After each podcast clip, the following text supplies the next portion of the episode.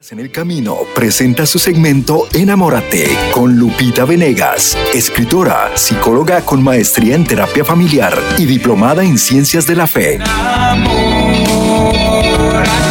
Un espacio para abordar los aspectos de la vida cotidiana desde la perspectiva profesional y espiritual. Enamórate con Lupita Venegas. A continuación.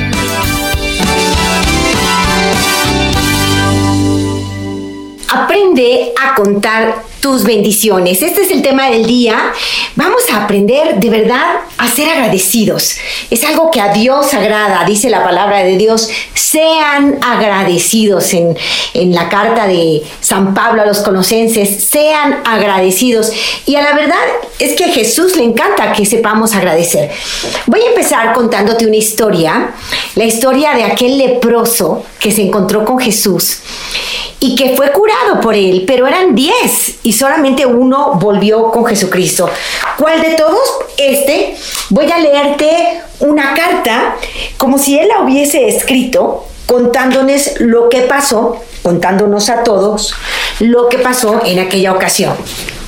Vamos a ver cómo escribe este hombre de buena voluntad. Él dice, nuestra vida estaba marcada por la soledad nos obligaban a vivir alejados de la sociedad. Nos consideraban malditos, pues estábamos enfermos de la lepra. Compartíamos esta triste condición diez hombres en un miserable leprosario. Cada día no hacíamos otra cosa que esperar la llegada de la muerte. Para nosotros no había otra esperanza. De pronto, corrió como reguero de pólvora la noticia de los prodigios hechos por un hombre llamado Jesús. Era la novedad y la plática de todos en los alrededores de Judea, de Samaria, de Galilea. Su fama se había extendido hasta donde nos encontrábamos nosotros en ese leprosario. Fue entonces que unos de los nuestros supieron que Jesús y sus discípulos se dirigían hacia Jerusalén y que iban a pasar por el pueblo el que nosotros vivíamos. Entonces nos quedamos mudos. Para gente como nosotros, tan metidos en la desesperanza, Pensar en algo como recuperar la salud es un sueño que hasta duele tener. El miedo nos hacía ser cínicos y comenzamos a burlarnos de aquel que nos propuso buscar al Maestro Jesús, el Maestro milagroso. Una noche yo no me pude contener y les expuse la necesidad que yo sentía de intentar sanar por medio de Jesús. Hablé, grité, terminé llorando. El grupo me escuchó en silencio. Finalmente, uno a uno me fueron apoyando y pensamos en salirle al encuentro para pedirle que nos curara del mal que padecíamos, de aquel mal que padecíamos. El día tan ansiado llegó. No nos será fácil cumplir nuestro propósito, pues no podíamos acercarnos a la gente. Pero ¿qué teníamos que perder? Nos decidimos a acercarnos al poblado. Al fin, lo encontramos en el camino y nuestra alegría no se hizo esperar, pues teníamos la esperanza de que Él podía curarnos. Los otros me mandaron por delante y aunque nos mantuvimos a distancia, yo le pedí a gritos que nos curara de nuestra enfermedad y le dije, Jesús, Maestro, ten piedad de nosotros. Él nos miró de una manera que expresaba una ternura muy alejada a la simple lástima. Era una mirada de ternura era una compasión tan grande que parecía compartir nuestro sufrimiento. Y Jesús con una voz firme nos mandó, vayan y preséntense a los sacerdotes. Y es que la ley de Moisés estipulaba que los sacerdotes eran los encargados de determinar si alguien tenía lepra o si alguien sanaba de ella. Esto lo encontramos en las Sagradas Escrituras en el libro de Levítico 13, 14. Mis compañeros se miraron unos a otros desconcertados. ¿Eso es todo lo que va a hacer por nosotros? preguntaron. Una vez más, tuve que hacer gala de mi capacidad de convencimiento para lograr que nos pusiéramos en camino. Es ridículo, opinó alguno. Es peligroso, dijo el otro. Yo les expresé la confianza que me había inspirado, la ternura y la compasión con la que Él nos había hablado. Si ustedes no quieren sanar, quédense aquí, les dije. Quédense a pudrirse en vida. Yo me voy a conseguir lo que el maestro me prometió. Y empecé a caminar y uno tras otro me siguieron. En realidad, Jesús nos había pedido mucho, ya que estábamos realmente lejos de Jerusalén y no contábamos con los recursos ni con las posibilidades de llegar sanos y salvos, siendo, como todavía lo éramos, leprosos. La primera jornada de viaje fue muy difícil. A algunos de los compañeros les costaba mucho caminar. Nos acostamos con hambre y frío, pero gracias al cansancio dormíamos como piedras. Y yo tuve un sueño. Ángeles del cielo me limpiaban las llagas con lienzos celestiales y con óleos preciosos. Me costaba trabajo decidirme a despertar de un sueño tan hermoso. Pero de pronto me despertó un grito. Abrí los ojos espantado, esperando lo peor. Pero el grito se repitió y luego otra voz lo acompañó. Estamos limpios, estamos limpios, estamos sanados. Ninguno de nosotros tenía las nauseabundas llagas que estaban terminando nuestras vidas. Yo me uní a los gritos y tal vez con más euforia que los demás. Entonces ya nada nos importó. Corrimos de alegría hacia el templo a presentarnos para que nuestra curación fuera certificada y pudiéramos regresar a nuestros hogares. Cuando de pronto pensé, realmente Jesús nos ha curado. Él debe ser el Mesías, sí, Él debe ser el Hijo de Dios. Les dije a mis compañeros que deberíamos volver para agradecerle a Jesús. Pero ellos me dijeron, ¿estás loco? Queremos ir rápidamente a Jerusalén para poder volver a casa. Esta vez mi elocuencia no consiguió nada. Con tristeza miré a mis compañeros alejarse. Yo cambié el rumbo y me devolví a buscarle para darle las gracias por haberme curado. Al fin lo encontré. Me arrodillé ante él y le dije, gracias Señor por haberme curado. Él levantó su mirada y dijo, ¿no eran diez los hombres que curé? ¿Dónde están los otros nueve? ¿Solamente uno me ha dado las gracias? Triste sentí a mi Señor cuando con su mirada no encontró a los otros nueve que había sanado. Y lo peor es que yo era el único que no era judío ni samaritano. Tal vez yo fui un símbolo de lo que pasaría después cuando el amado Maestro fue abandonado por su pueblo. Pero su obra progresaría entre los no judíos. Como fuera, qué afortunado fui al conocerlo. Aquí termina la carta de este hombre que supo agradecer las bendiciones de Jesús. Supo agradecer que le curó. Supo darse su espacio para estar con él. Los otros querían ir ya a su casa, querían seguir disfrutando de sus bendiciones, pero sin agradecer. ¿Y tú, hermano, hermana mía que me escuchas, ya conoces al Señor Jesús? ¿Te has acercado a Él con fe? ¿Has sabido agradecerle los muchos beneficios que te ha hecho? Incluso hay tantos peligros de los que nos ha librado el Señor que ni siquiera nos hemos dado cuenta. Algunos tal vez si los alcanzamos a percibir, otros muchos no. ¿Has contado las bendiciones de tu vida? ¿Has sabido decir gracias? Hoy te invito a aprender a contar tus bendiciones. Dicen que con cada queja, con cada queja que tú haces, estás diciéndole a Dios, no acepto tu voluntad, no me gusta lo que me das, desprecio lo que me otorgas.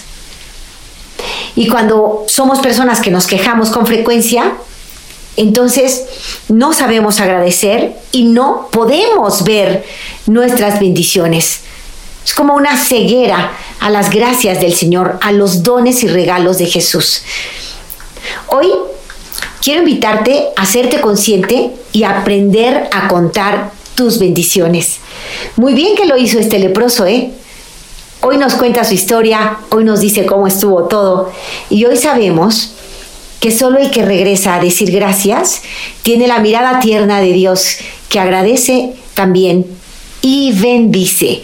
Las bendiciones llegarán a tu vida. Necesitas aprender a contarlas y agradecer por ellas. Hay que poner atención en las cosas positivas de nuestra vida. A veces tenemos ya un discurso que nos autocontamos y contamos a los demás de lo desafortunados que hemos sido, de lo mal que nos ha ido, de lo mal que nos trataron en la infancia, de la injusticia que cometieron con nosotros, de lo que nos hizo el vecino o nuestra mamá o qué sé yo, un hermano, una cuñada. Y como que nos centramos tanto en la parte negativa de nuestra vida que solitos fíjense lo que hacemos. Cuando hablamos mal de cualquier cosa, maldecimos cuando hablamos mal del amigo, de nuestro pasado, de nosotros mismos, de nuestro cónyuge, de nuestros hermanos, de nuestros compañeros del trabajo, del trabajo, cuando hablamos mal, estamos maldiciendo, estamos diciendo palabras negativas. Y las palabras tienen gran poder. Si yo describo la vida como algo muy negativo, pues en negro me quedo. Pero cuando yo aprendo a ver en lo profundo y a buscar las bendiciones, todo cambia. Me gusta pensar en esta imagen. Fíjense que ahí donde tiramos basura, de pronto podemos ver personas que entrebuscan en la basura y encuentran no solo alimento, sino tal vez algún tesoro, algo que para ellos es valiosísimo. A lo mejor tú tiraste, no sé, un anillo roto, alguien lo encuentra, ve en la piedra algo maravilloso, le trae un genial recuerdo y para él es un tesoro. Hay quienes incluso se alimentan con lo que los demás han tirado a la basura. Ellos son los pepenadores. Por supuesto que eso es una injusticia tremenda, ninguno tendría que pepenar comida, ¿no? Pero sabemos que esta es una realidad. Y así como estos hombres saben encontrar alimento y bendición en medio de la basura, para muchos, emocionalmente hablando, nosotros estamos invitados a encontrar bendiciones en medio del dolor. Bendiciones en medio del dolor. Yo sé que no es fácil y que lo que te digo suena un poco extremo, pero podemos ser pepenadores de alegría. Podemos ser personas que busquen bendiciones en el amor. Eh, una de las personas que más ha escrito sobre el dolor, y lo ha hecho muy bien, es Elizabeth Kubler-Ross. Y ella escribe esto que me encantó. Dice él, las personas más bellas con las que me he encontrado son aquellas que han conocido la derrota, han conocido el sufrimiento, han conocido la lucha, la pérdida y han encontrado su forma de salir de las profundidades. Estas personas tienen una apreciación, una sensibilidad y una comprensión de la vida que los llena de compasión, humildad y una profunda inquietud amorosa. La gente bella no surge de la nada, dice ella. Si tú has tenido dolor en la vida, bienvenida a la vida real. La verdad es que el dolor es parte de la existencia humana, el dolor y el sufrimiento, y la gran mayoría de los seres humanos en algún momento de su vida pasan por penas, por dolores. algunos más, otros menos, pero el dolor es parte de la vida, es parte de esta vida, de camino al cielo. En el cielo ya no hay dolor. Pero en este mundo de camino al cielo hay dolor. Y Cristo que pudo haberlo erradicado no lo erradicó, sino que le dio sentido. Y si nosotros aprendemos a ofrecer nuestro dolor, nuestras dificultades, le damos valor redentor. Nos hacemos corredentores con Cristo. Nos encaminamos al cielo por el camino estrecho, por la puerta pequeñita. Y vale la pena. Y una forma de enfrentar las situaciones de dolor y sufrimiento es aprender a contar nuestras bendiciones. Porque Dios envía consuelos en medio de las penas. Dios envía consuelos en medio de las penas. Fíjate que tengo una entrañable amiga que sufrió la pérdida de su esposo, a quien amaba, amaba maravillosamente, se querían mucho los dos. Él muere, muere joven, ella está terriblemente triste y ella junto con toda su familia, todas sus amigas, con una gran comunidad orante, estuvo rogando a Dios por su esposo, por la salud de su esposo, que saliera adelante, que no muriera, que saliera adelante, Señor, sánalo, sánalo. Tú sabes cómo oramos, muchísimos, muchísimos con ella, sabiendo el amor que se tenían los dos y siendo el joven, pues pedíamos por su salud, ¿no? Finalmente, él falleció. Y muchos se preguntaban, oye, ¿de qué sirvió orar? Oramos mucho, oramos todos, ¿qué pasó? Y quien nos da la lección más hermosa es justamente la esposa, ella, la primera afectada. Ella nos dijo, aprendí que cuando vamos a orar con Jesús, nosotros le podemos pedir lo que queramos, pero nuestra fe es confianza. Y yo le pedía por la salud de mi esposo y quería que se quedara conmigo mucho más, pero confié en él al 100%. Y cuando el Señor decidió llevarlo, por supuesto que me desgajó el alma y me dolió, pero confiaba, siempre confié en que Dios sabía más, en que Él sabía por qué era necesario que fuera al cielo. Dios lo sabía.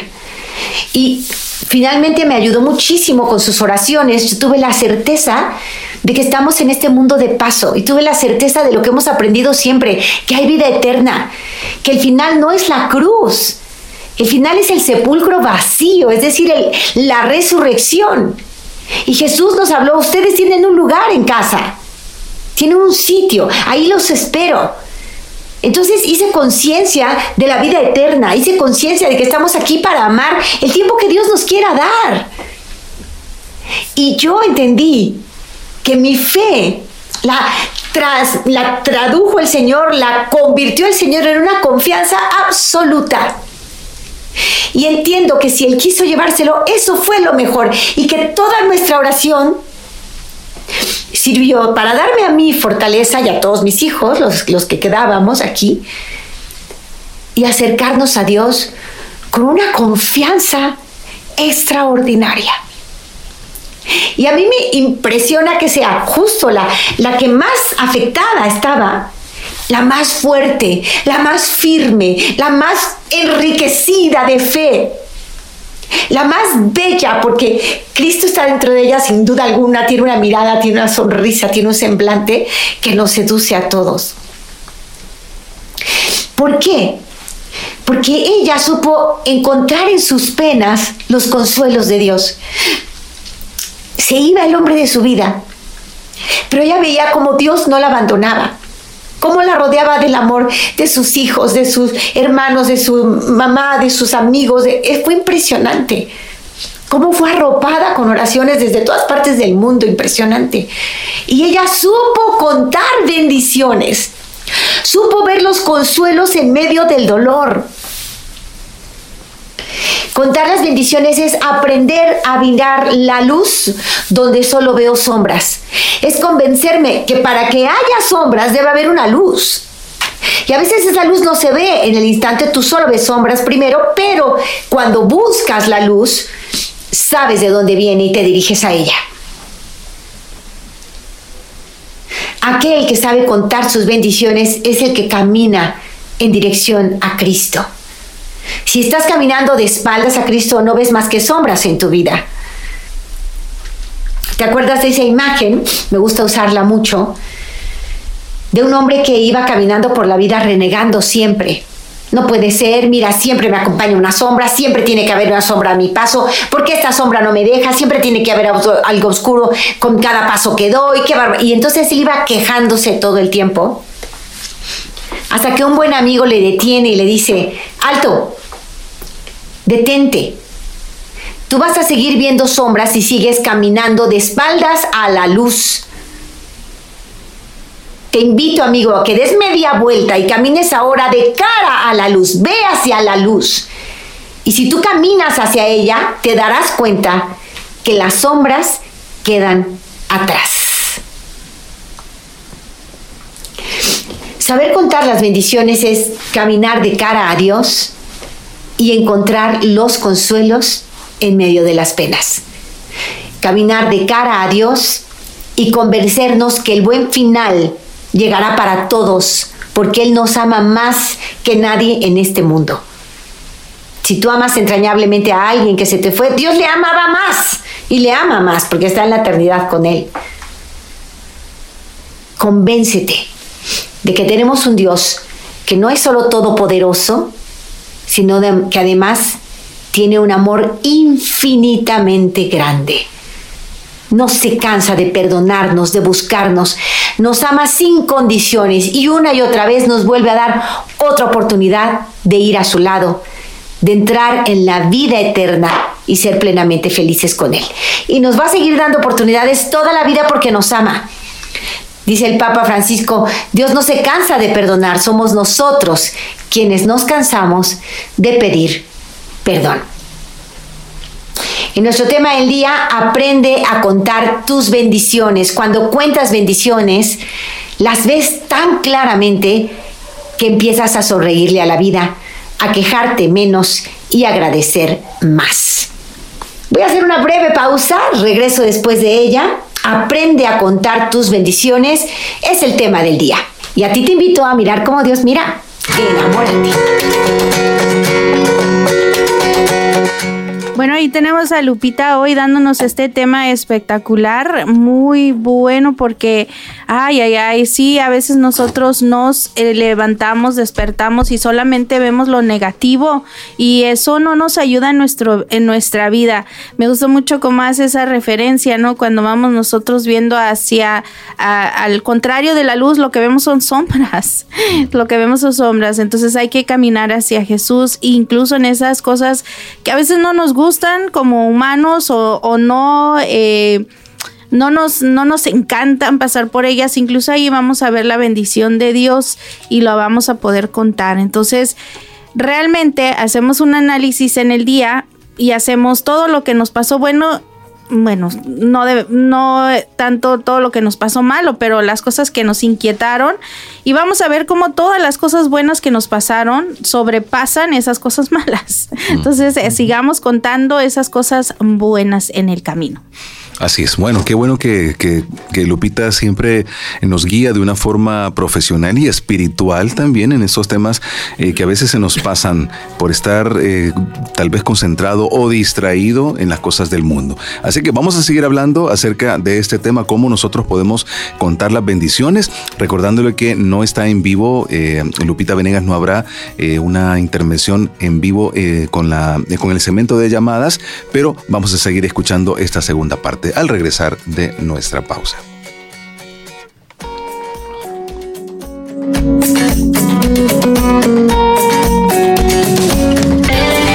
En unos momentos regresamos a Enamórate con Lupita Venegas.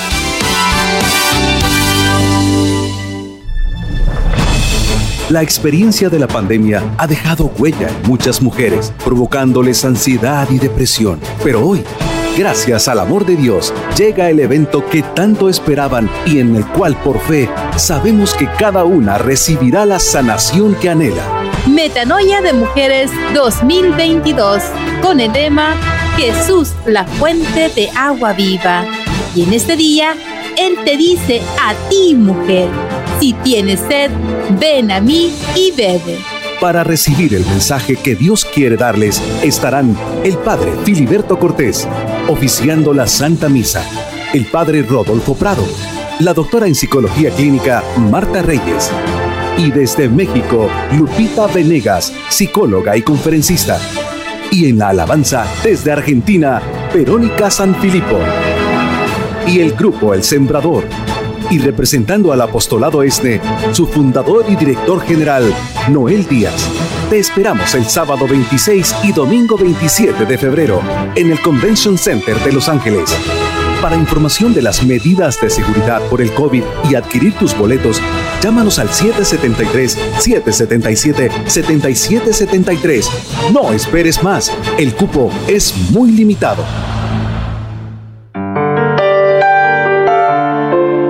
Al ver todo lo que acontece en el mundo, nos demuestra la importancia de difundir el mensaje de la palabra de Dios.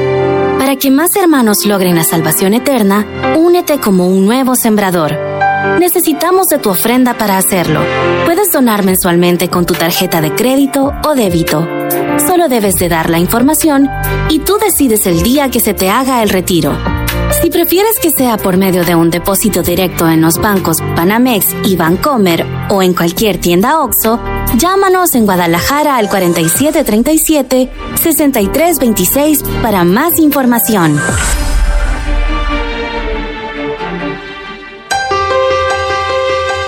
recibí una sanación en ese momento yo estaba orando y cuando dijo el hermano Noel Díaz, con una mirada de fe que le pongan al Señor, hará algo en ustedes. Y en ese momento vi al Santísimo de lejos, pero desde lejos recibí una sanación interior. Sentí que me movió toda la matriz cuando dijo, alguien está sanando de la matriz. Y en ese momento fui yo la que fui sanada de la matriz. Por eso yo le doy gracias al Señor por ese amor y el Señor me sigue transformando. Yo les doy gracias a ustedes porque le han dado un sí al Señor. Sigamos adelante y que Dios los bendiga, especialmente al fundador Noel Díaz. Le doy gracias, que Dios lo bendiga. Ya estamos de regreso en su segmento Enamórate con Lupita Venegas. Continuamos. Aprende a contar tus bendiciones es nuestro tema del día y en esta ocasión vamos a hacer una pequeña reflexión de la mano de Miguel de Unamuno. Él era un gran, gran escritor, filósofo, pensador español y hace una reflexión que a mí me ha gustado muchísimo. Cuando un amigo le escribe, él responde a su carta pues, de una manera muy poética como él sabe hacerlo. Y creo que esto nos va a servir mucho a nosotros para estar atentos a las bendiciones de nuestra vida. Te he dicho cómo Dios en medio de las penas envía consuelos. Y si somos pepenadores de alegría, nos daremos cuenta que en medio del dolor Dios está sacando lo mejor de nosotros. Dios está tratando de pulirnos, ¿no? Como a ese diamante que de pronto no entiende por qué, pero tiene que sufrir eh, algo de dolor para que esa piedra saque lo mejor, el mayor de sus brillos. Ahorita te cuento la, la historia de la tacita más hermosa del mundo que creo que te va a llenar el corazón. Pero me refiero en esta ocasión a la carta que escribe Miguel de Unamuno a su amigo. De manera muy poética le dice, me dices en tu carta que si hasta ahora ha sido tu divisa adelante, de hoy en más será arriba. Una persona que le dice, eh, me levanto y pongo todo de mí, he, ido siempre adelante, ahora también iré arriba. Muy bien, suena muy bien. Y el mundo de hoy nos hace querer ir arriba y adelante, ¿no? Te invitan al progreso, a que ahora tengas más, a que ahora logre más. Pero le contesta Miguel de Unamuno, deja eso de atrás o adelante, arriba o abajo. Deja eso de progresistas y retrógrados, ascendentes y descendentes, que se mueven tan solo en el espacio exterior. Y busca el otro espacio, el interior, tu ámbito interior, el ideal, el de tu alma. Forcejea por meter en ella al universo entero, que es la mejor manera de derramarte en él. Considera que no hay dentro de Dios más que tú y el mundo. Y que si formas parte de este, porque te mantiene, forma también él parte de ti, porque en ti lo conoces. En vez de decir pues arriba o adelante, di adentro, adentro Reconcéntrate para irradiar. Deja llenarte para que rebases luego, conservando el manantial. Recógete en ti mismo para mejor darte a los demás todo entero, con corazón indiviso. Doy cuanto tengo, dice el generoso. Doy cuanto soy, dice el héroe. Me doy a mí mismo, dice el santo. Y di tú con él, y al darte, doy conmigo el universo entero. Para ello tienes que hacerte universo, buscándolo dentro de ti, adentro, dice Miguel de Unamuno.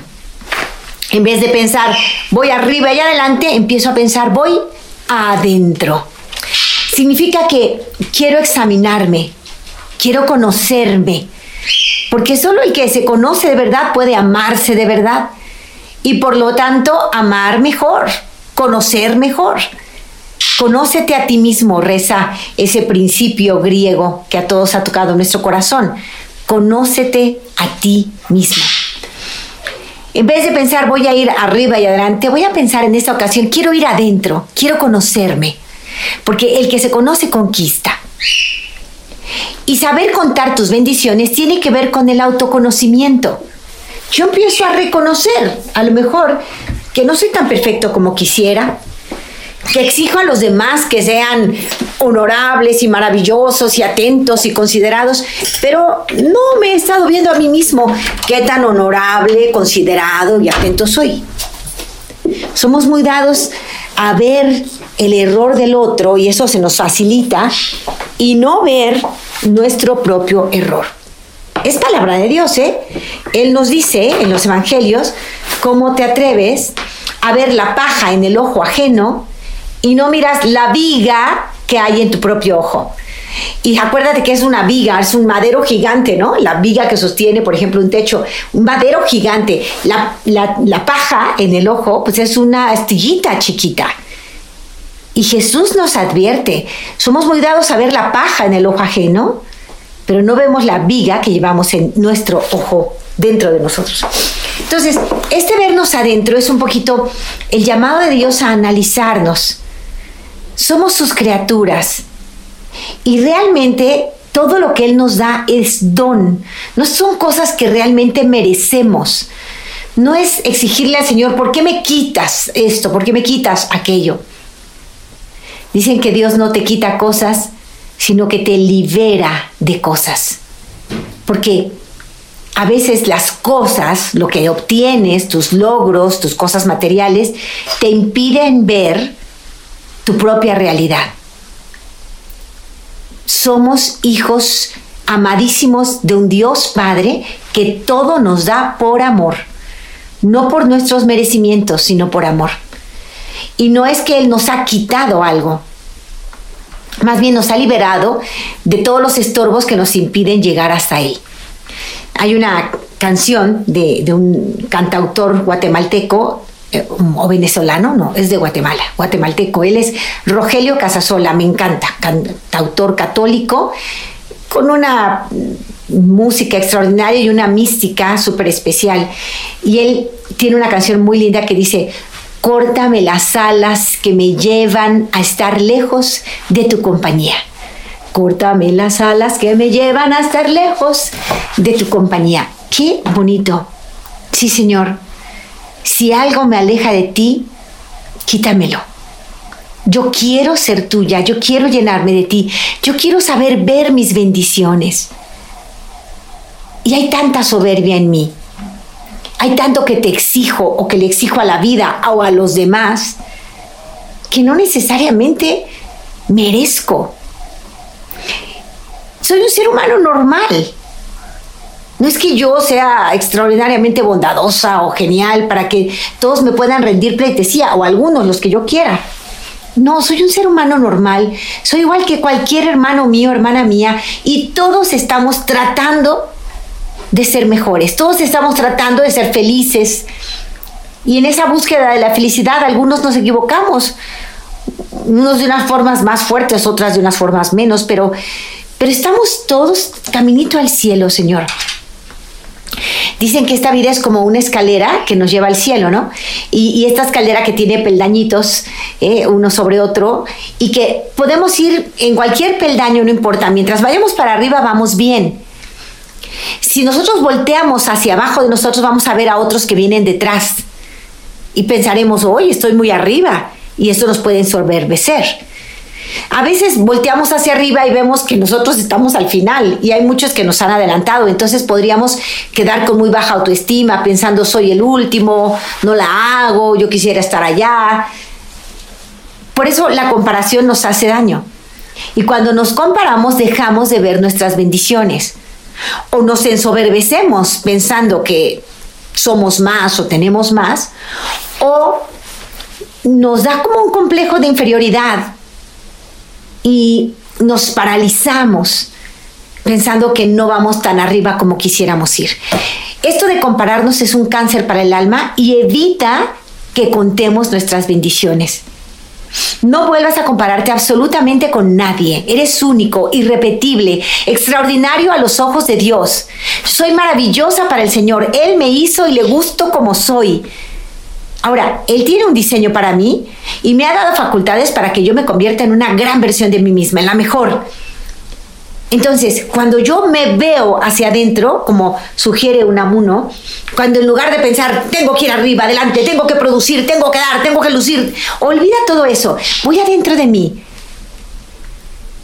¿Cuáles son esas facultades que tú me has dado, Señor? ¿Cuáles son esos talentos que tú quieres que los use para para acercarme a ti y para acercar a otros a ti. Quiero conocerme, Señor, porque conociéndome también sabré cuál es mi misión. Y sabré cómo todo ha contribuido para que yo logre mi misión, incluso el dolor. Y cuento también el dolor como una bendición. Bendecir es hablar bien de la vida, de lo que me acontece, de Dios, de, mi, de mis seres queridos, de mí misma. Hablar bien es que lo que yo pienso va a influir totalmente en la forma que yo siento. Esto es definitivo y es probado. Ahora los neurociencias han avanzado mucho en este sentido. Y las palabras tienen poder. Las palabras tienen poder. Tengo que, que estar seguro de esto. Hay que pensar de forma correcta. Hay que pensar de la forma más positiva y propositiva posible, porque esa es la forma más real de nuestra existencia. Por eso Dios nos llena de esperanza y quiere llenarnos de esperanza, porque los buenos finales llegan para todos los que creemos en su amor, en su poder. Dios es bendición para todos nosotros. Él solo quiere lo bueno para sus hijos. Entonces, aprender a protegernos de palabras necias. Recuerda, las palabras tienen poder. A veces otras personas nos dicen palabras de fatalidad. Si las oímos y las creemos, se abren cofres de pensamientos destructivos en nuestro cerebro. No, no, no, no. El cerebro es poderoso y está conectado a todas las funciones de nuestro cuerpo. Los pensamientos, los pensamientos se somatizan, así es que a partir de hoy, procura bendecir, hablar bien y contar tus bendiciones, hablar bien de ti, de los demás, de Dios, hablar bien de la vida, hablar en positivo, hablar con esperanza. Hay que aprender a ver la luz, buscar la luz en medio de la dificultad. Y recordar, si yo quiero contar bendiciones, tengo que usar palabras de bendición. Hay un libro de Cuauhtémoc Sánchez, se llama Este día importa, y él habla de cómo es necesario proteger tu día de palabras necias, de palabras de maldición. Eh, pone un ejemplo que a mí me ha, ha impactado y por eso lo comparto contigo. Ya te decía cómo las palabras tienen poder.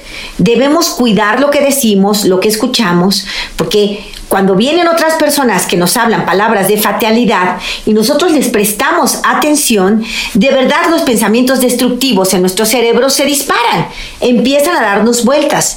Y esto puede pasar de la manera más inesperada, porque el peor daño suele venir de aquellos en quienes confiamos nuestros familiares, nuestros amigos, los especialistas en ciertos temas. A una persona con autoridad sobre ti, tú la escuchas y además hace mella lo que te dice. Si alguien con más conocimientos te dice, te ve de frente y te dice, estás en un problema, prepárate para lo peor, de esa no vas a salir, vas a acabar mal. Entonces sus palabras se convierten en una llave de ese cofre maldito, ¿no? De esa eh, caja de Pandora, donde tenemos ideas autodestructivas. El cerebro es poderoso y está conectado a todas las funciones del cuerpo. Y con mucha frecuencia los pensamientos se somatizan, como te decía antes. Los pensamientos forman parte de tu cuerpo. Después viene la colitis, la gastritis, la migraña, los sentimientos se somatizan, pero los sentimientos han surgido de un pensamiento. Entonces, lo que pensamos es vital. Así es que cuida lo que alimentas en tu mente. Cuida los pensamientos que entran a tu mente. Si son negativos, date cuenta y córtalos ya. Fíjate en esto. Una mujer era joven, siempre quiso embarazarse. Estaba feliz porque al fin lo logró ella y su esposo hicieron una fiesta para anunciar el embarazo. Todos los felicitaron y las felicitaciones fueron palabras llave que les abrieron muchos módulos mentales de ilusiones, amor, sueños de dicha. Muy bonito, todos le felicitaban. Al terminar la reunión, el papá de la joven embarazada habló con ella y le dijo, no te hagas muchas esperanzas, ¿eh? Un porcentaje muy alto de mujeres pierden a sus bebés en las primeras semanas. La madre de la joven le dijo a su marido, mira, no seas negativo, eso no le va a pasar a nuestra hija, ella no tiene ningún problema. Pero el padre levantó la voz y casi gritando dijo, yo no soy negativo, soy realista. Estoy diciéndole la verdad, que no se ilusione, punto.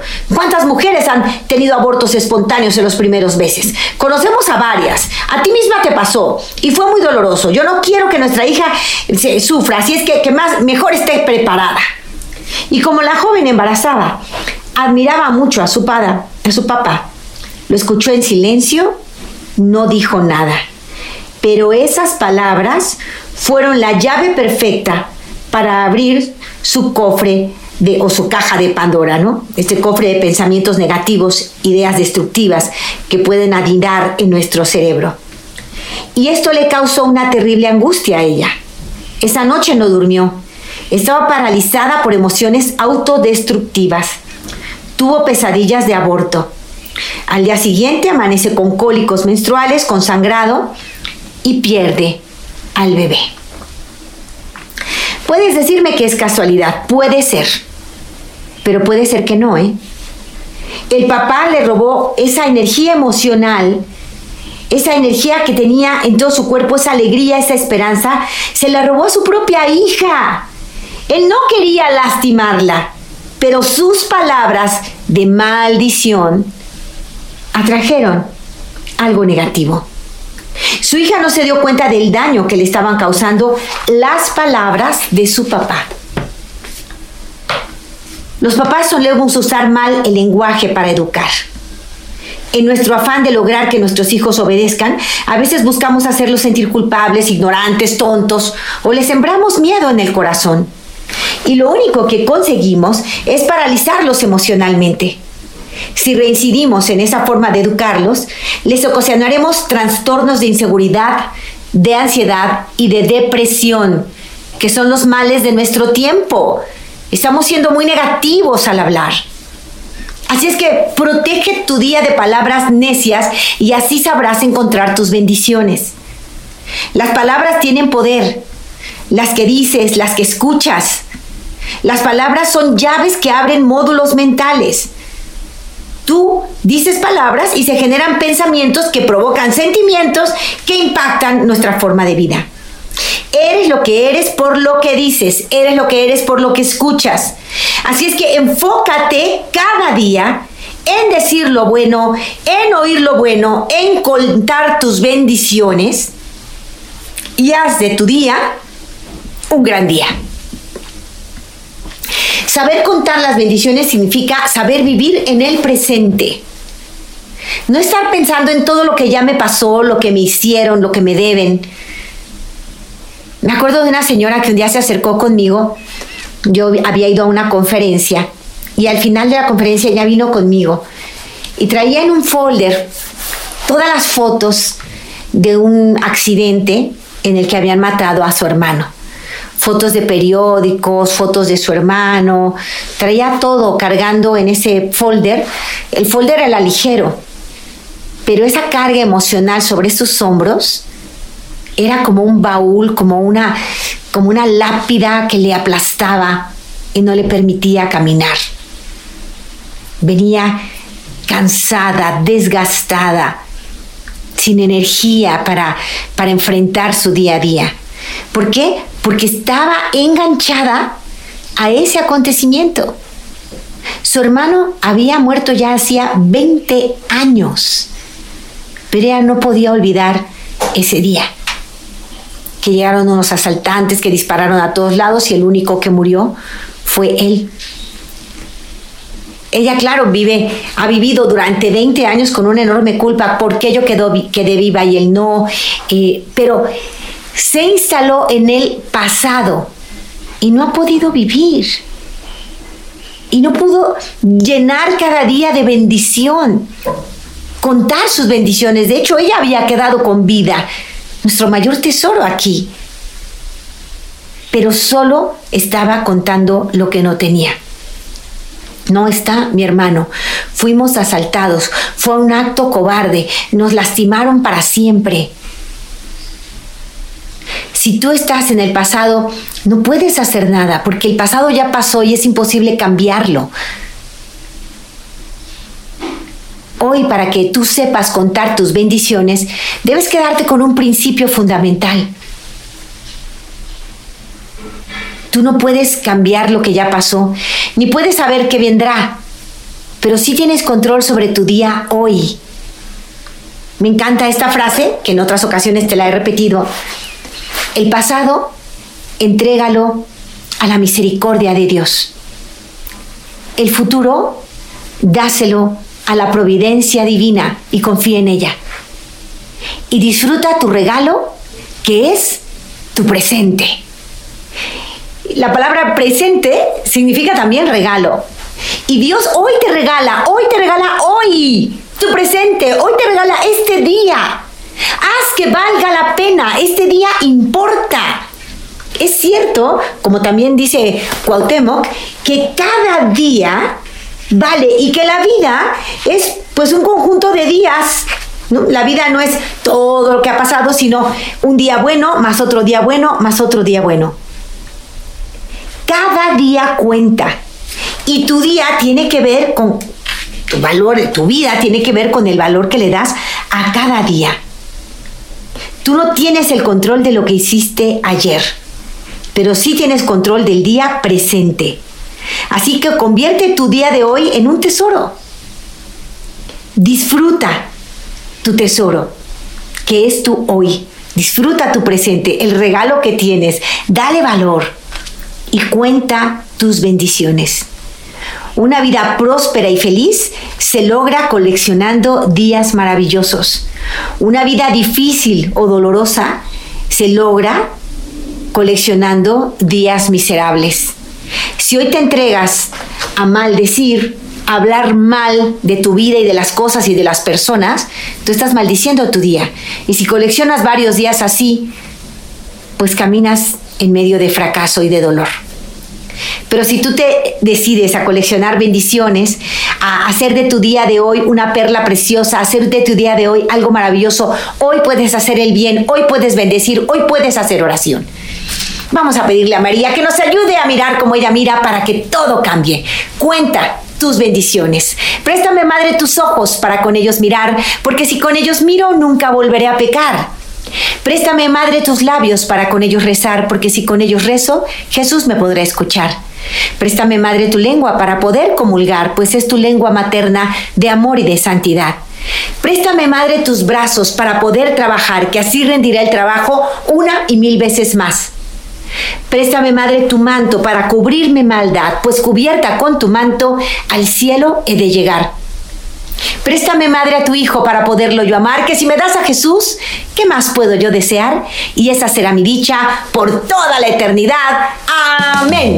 Este fue su segmento Enamórate con Lupita Venegas, de lunes a viernes a las 8 de la mañana, dentro de Buenos Días en el Camino.